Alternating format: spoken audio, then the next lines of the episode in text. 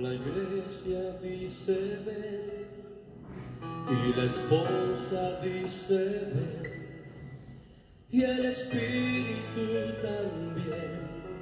Hoy me ayuda a interceder y por todas las naciones surge un pueblo vencedor. Es un pueblo que anhela birthday.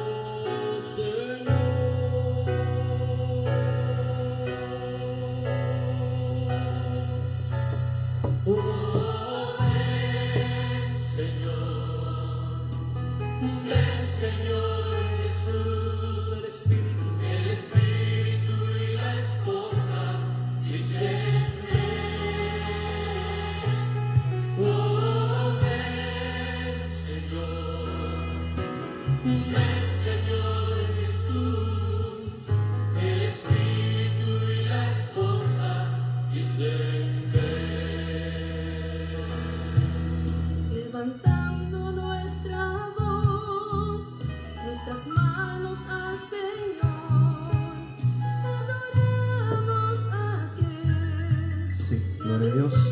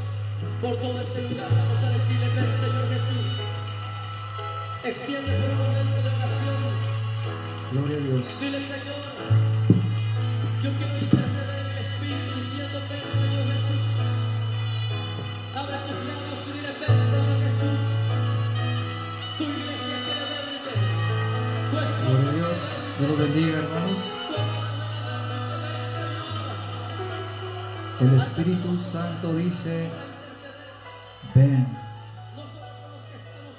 ven Señor Jesús.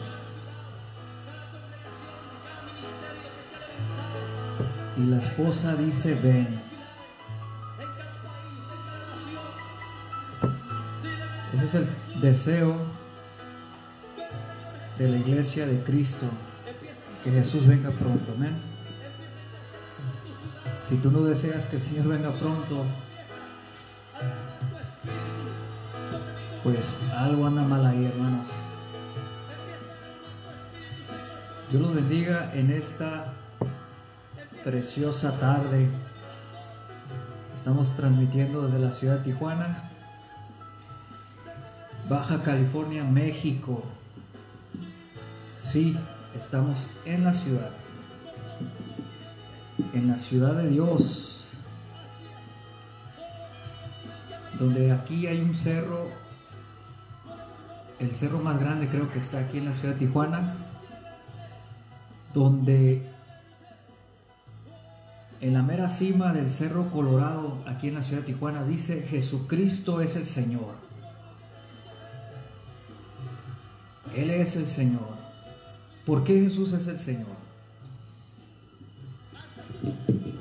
Bueno, porque Él es el que paga el precio aquel que derramó su sangre para que la humanidad pudiera ser redimido. Se le dio todo el honor, toda la gloria, todo fue sujeto bajo sus pies.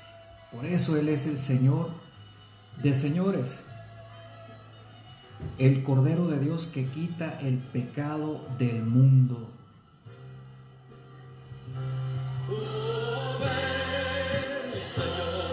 Señor Jesús.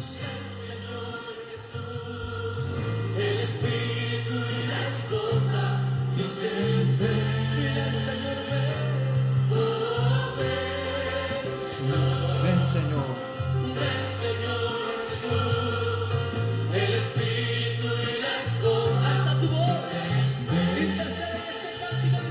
Así es, hermanos. Les mando saludos a mi hermana Selene Leal Castro. Dios te bendiga, hermana. Dios bendiga a mi hermano José Sánchez. Gloria a Dios, puro siervo aquí. Y bueno, Dios es bueno, hermanos. Dios es bueno y para siempre es su misericordia. Espero que me escuchen. Pero hoy, hoy quiero compartir algo, hermanos, después de tanto tiempo que he andado muy ocupado trabajando, me cambié de casa. Eh, pero bueno, siempre hay tiempo para todo. Dice la palabra de Dios en el libro de Eclesiastés eh, que para todo hay tiempo. Y Dios es un Dios de tiempos, hermanos. Los que conocemos a Dios sabemos que Dios se mueve en un tiempo diferente que el del ser humano. El ser humano se mueve en el cronos. Milésima de segundo, minuto, segundo y minuto y hora. Días, meses, semanas, meses, años. Pero Dios, el tiempo de Dios es el, el tiempo kairos o kairos. Un tiempo sin fin, un tiempo eterno, un tiempo que dice la palabra de Dios que, que, que 100 años creo, ¿cómo dice la palabra de Dios? Mil años para Dios es como un día. Porque Dios se mueve en un tiempo diferente que el del ser humano. El ser humano anda corriendo, pero Dios no tiene ninguna prisa. ¿Por qué? Pues porque Él es el dueño del tiempo. Él es el soberano Dios. También saludos a Laina. Dios te bendiga, Dios bendiga a tu familia. Este, entonces, el tiempo de Dios es perfecto. Y cuando hablamos del tiempo kairos de Dios, es decir, que en ese tiempo, tiempo kairos es cuando Dios se levanta para cumplir una palabra profética para determinado tiempo. Ese es el tiempo kairos de Dios, el tiempo de actuar de Dios. Amén.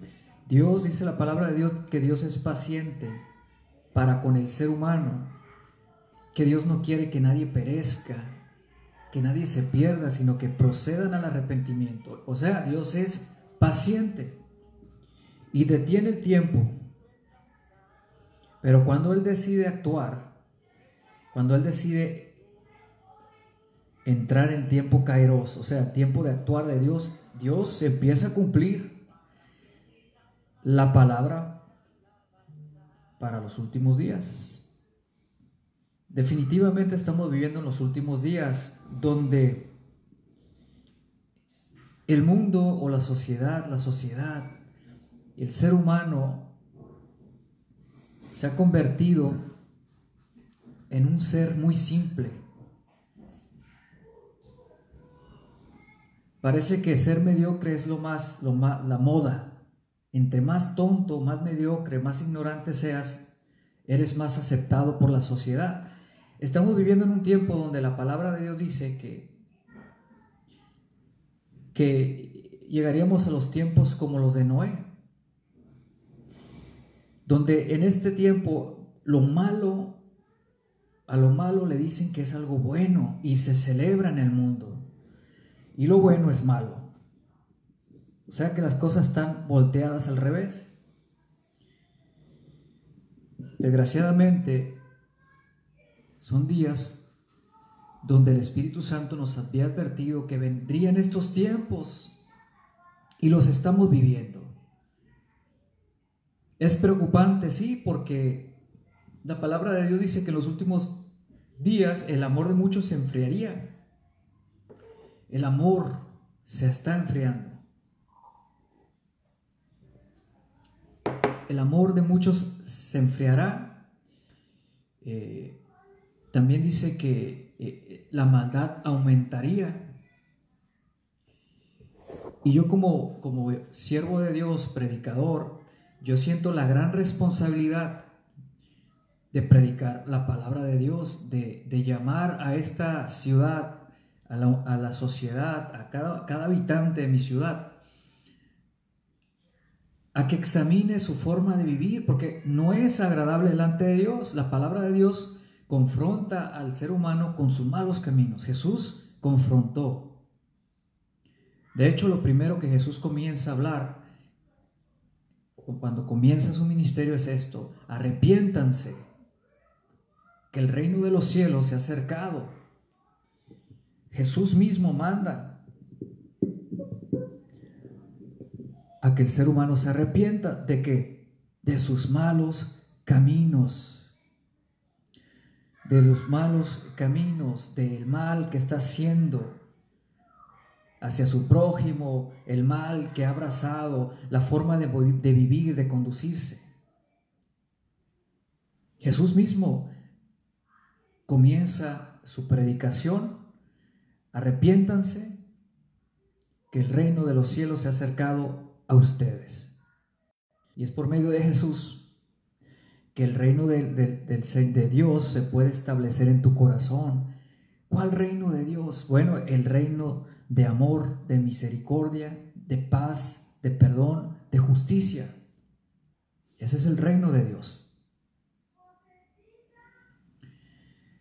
Ese es el reino de nuestro Dios. Aquí hay algo que yo quiero leer, mis hermanos, en Salmos, Salmos 2. Y me llama mucho la atención lo que dice este salmo, porque este salmo es profético. Y aquí podemos escuchar la voz del Espíritu Santo diciendo esto. Dice así Salmo 2, dice, ¿por qué están tan enojadas las naciones? ¿Por qué pierden el tiempo en planes inútiles? Los reyes de la tierra se preparan para la batalla. Los, los gobernantes conspiran juntos en contra del Señor. Y en contra de su ungido. Rompamos las cadenas, gritan.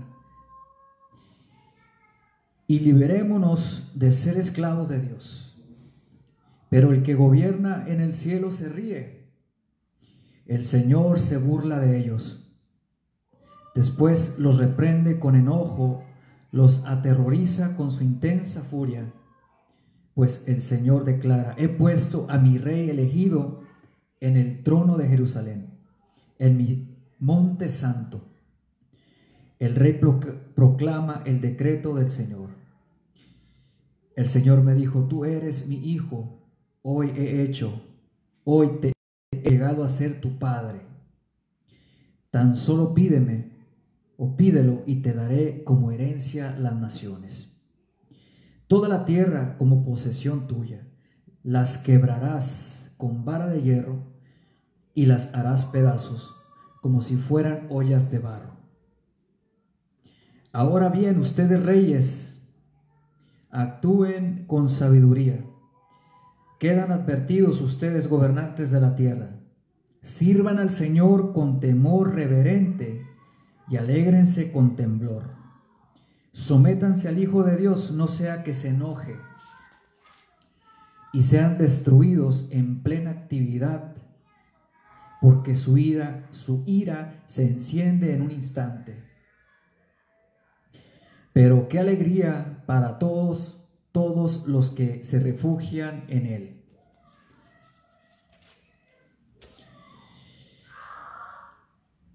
Fíjense hermanos que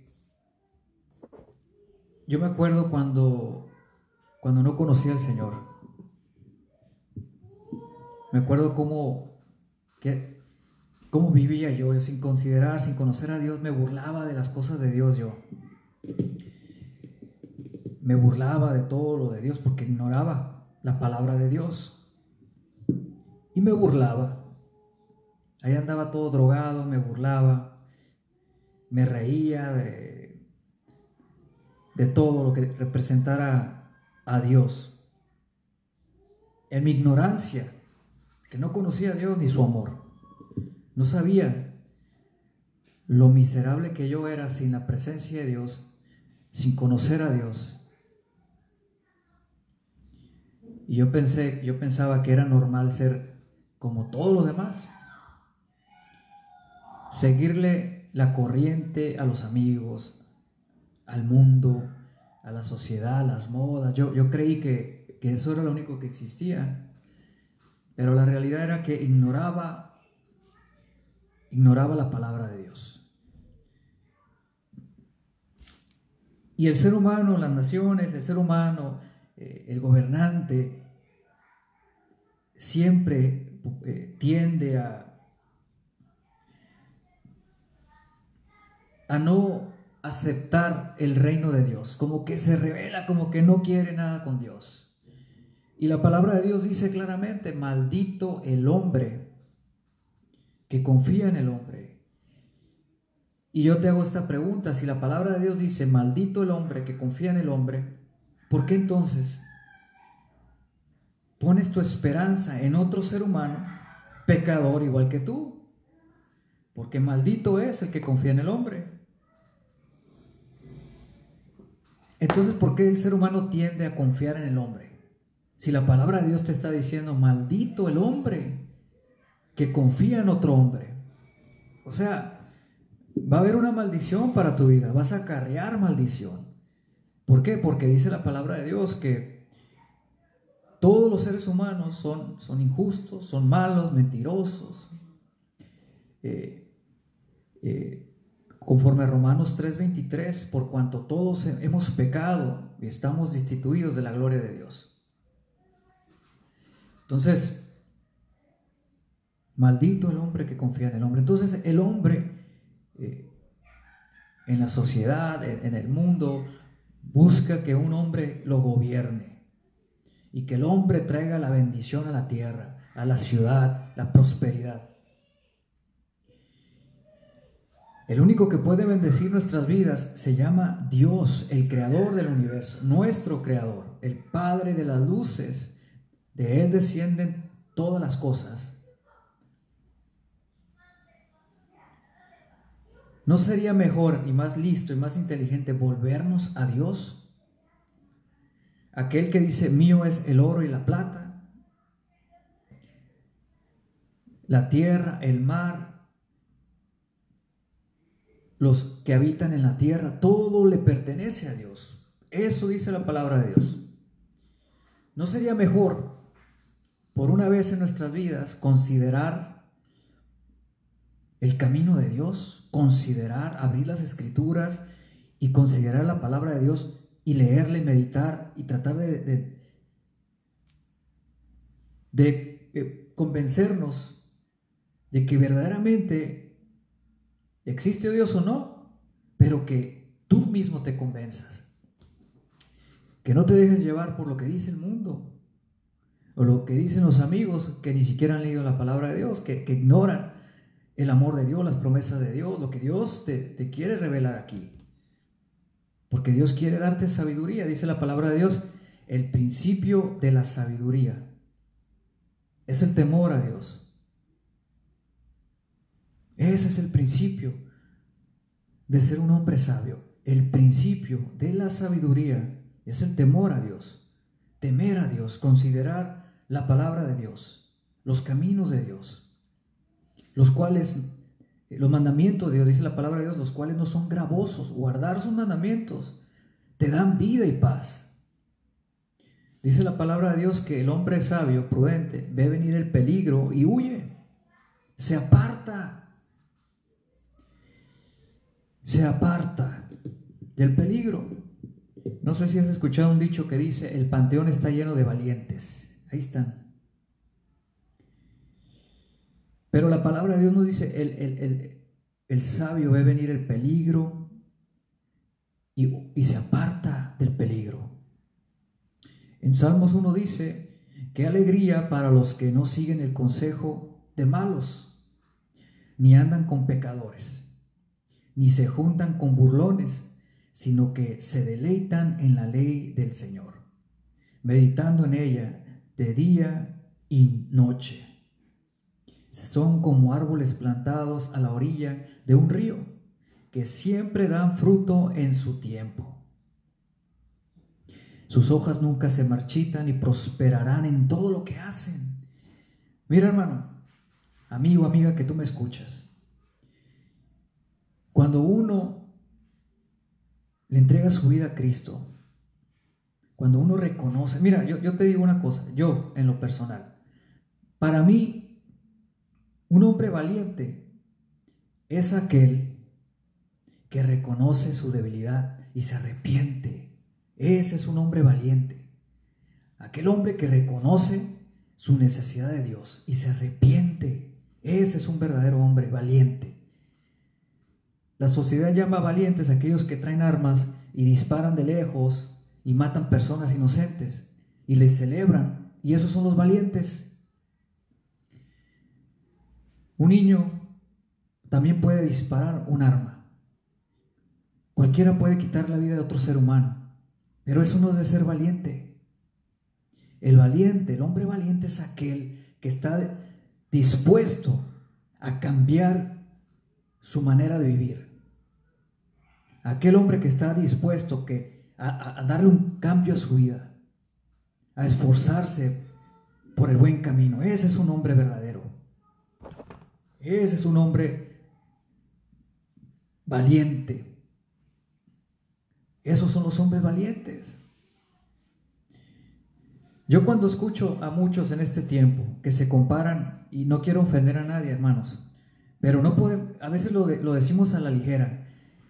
Eh, yo, soy casi como el apóstol Pablo. He sufrido igual que Pedro. Hermanos, la verdad, la verdad hay que ser honestos. No le llegamos ni a los talones.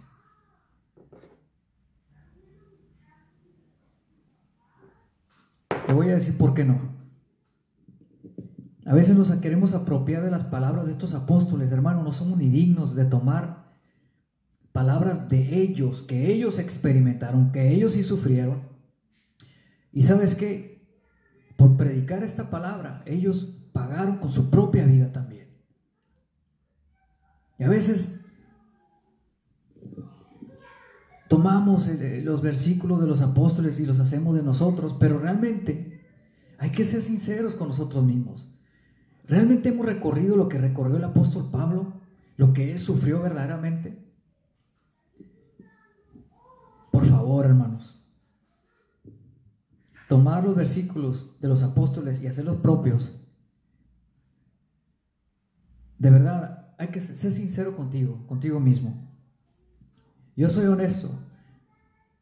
No le llego ni a los talones a Pablo, ni a Pedro, ni a Juan, ni a nadie de los apóstoles. Esos hombres, esos hombres sí eran siervos de Dios. Esos hombres sí demostraron que amaban al Señor.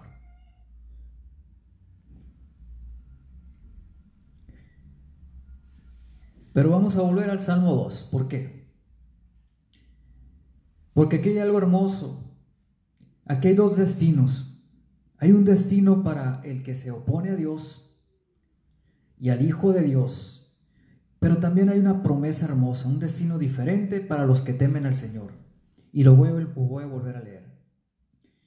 Salmo 2. Y aquí podemos escuchar una profecía. Podemos escuchar la voz del Espíritu Santo hablando a través de el rey David el rey David. Y dice así, ¿por qué están tan enojadas? ¿Por qué están tan enojadas las naciones? ¿Por qué pierden el tiempo en planes inútiles? De nuevo, se los voy a volver a leer. ¿Por qué están tan enojadas las naciones? ¿Por qué pierden el tiempo en planes inútiles? Los reyes de la tierra se preparan para la batalla. Los gobernantes conspiran juntos en contra del Señor y en contra de su ungido. ¿Cuál ungido? Nuestro Señor Jesucristo. Lo que a mí me llama la atención en esta profecía, en, esta, en, este, este capítulo 2, dice, primero noto que están bien enojadas las naciones. Y luego, ¿por qué pierden el tiempo en planes inútiles? Quiere decir que esos planes que están haciendo los gobernantes de la tierra en contra de Jesucristo y de su pueblo son inútiles. Al final serán inútiles porque porque el Señor ya venció. Jesús dijo, confíen en mí, yo he vencido al mundo.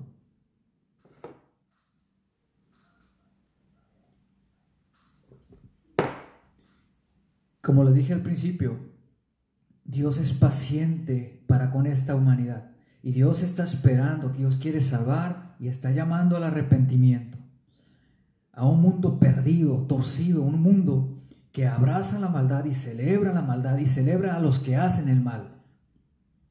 En tu ciudad, en la tierra, les celebran sus malas acciones. Por eso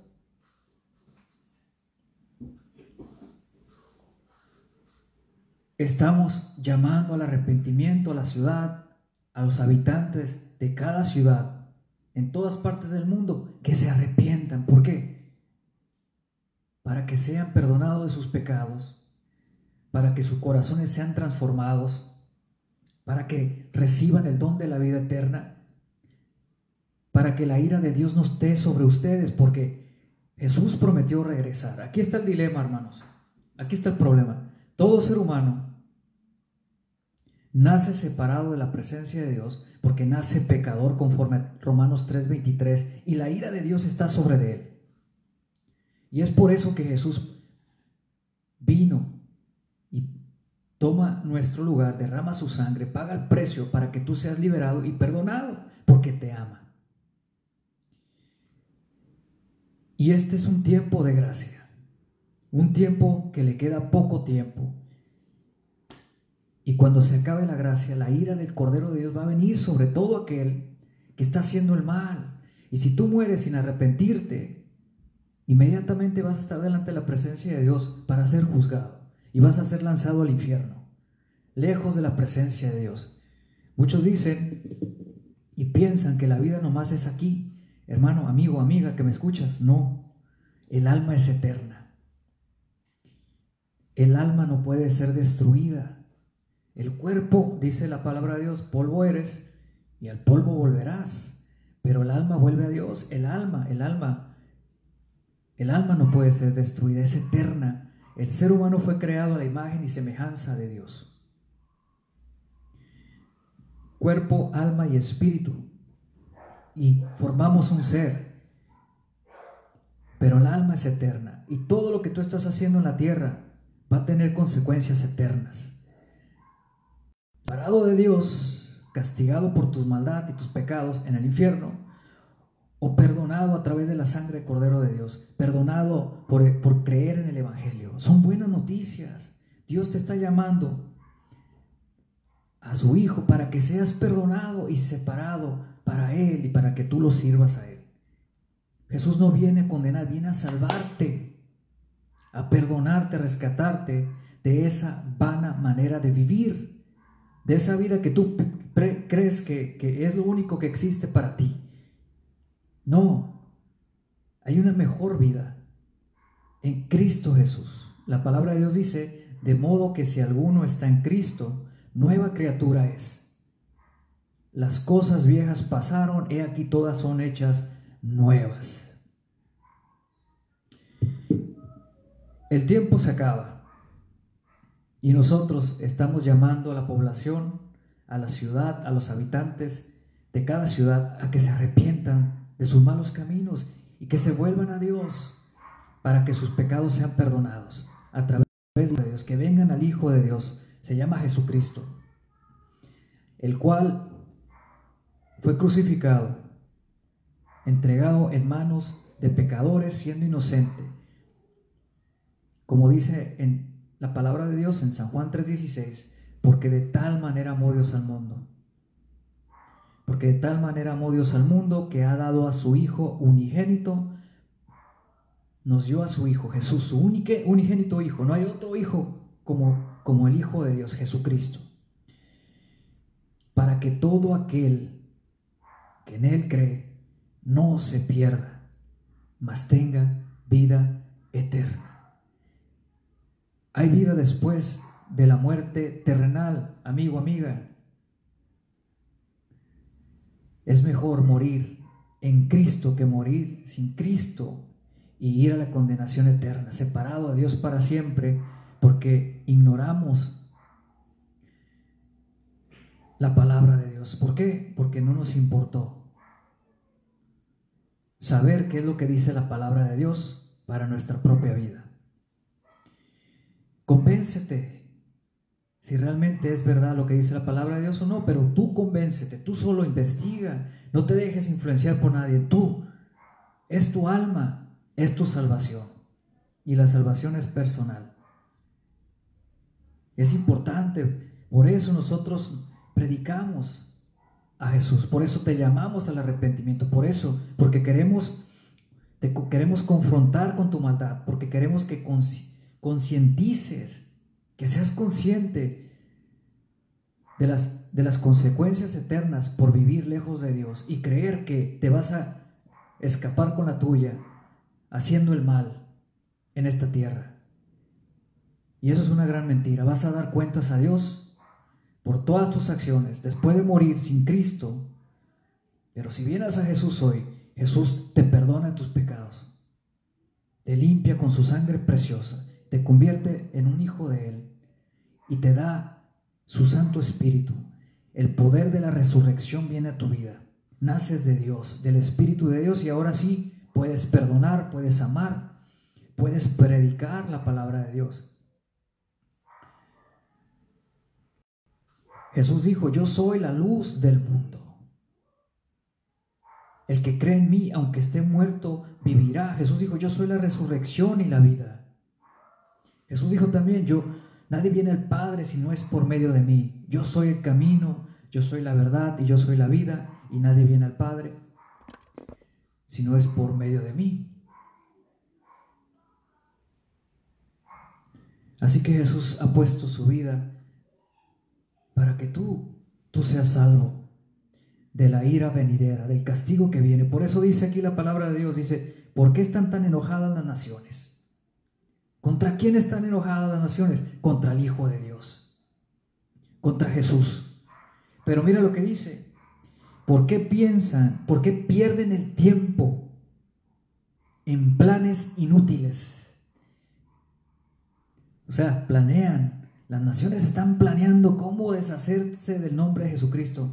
Y aquí dice el Espíritu Santo, planes inútiles, pierden el tiempo.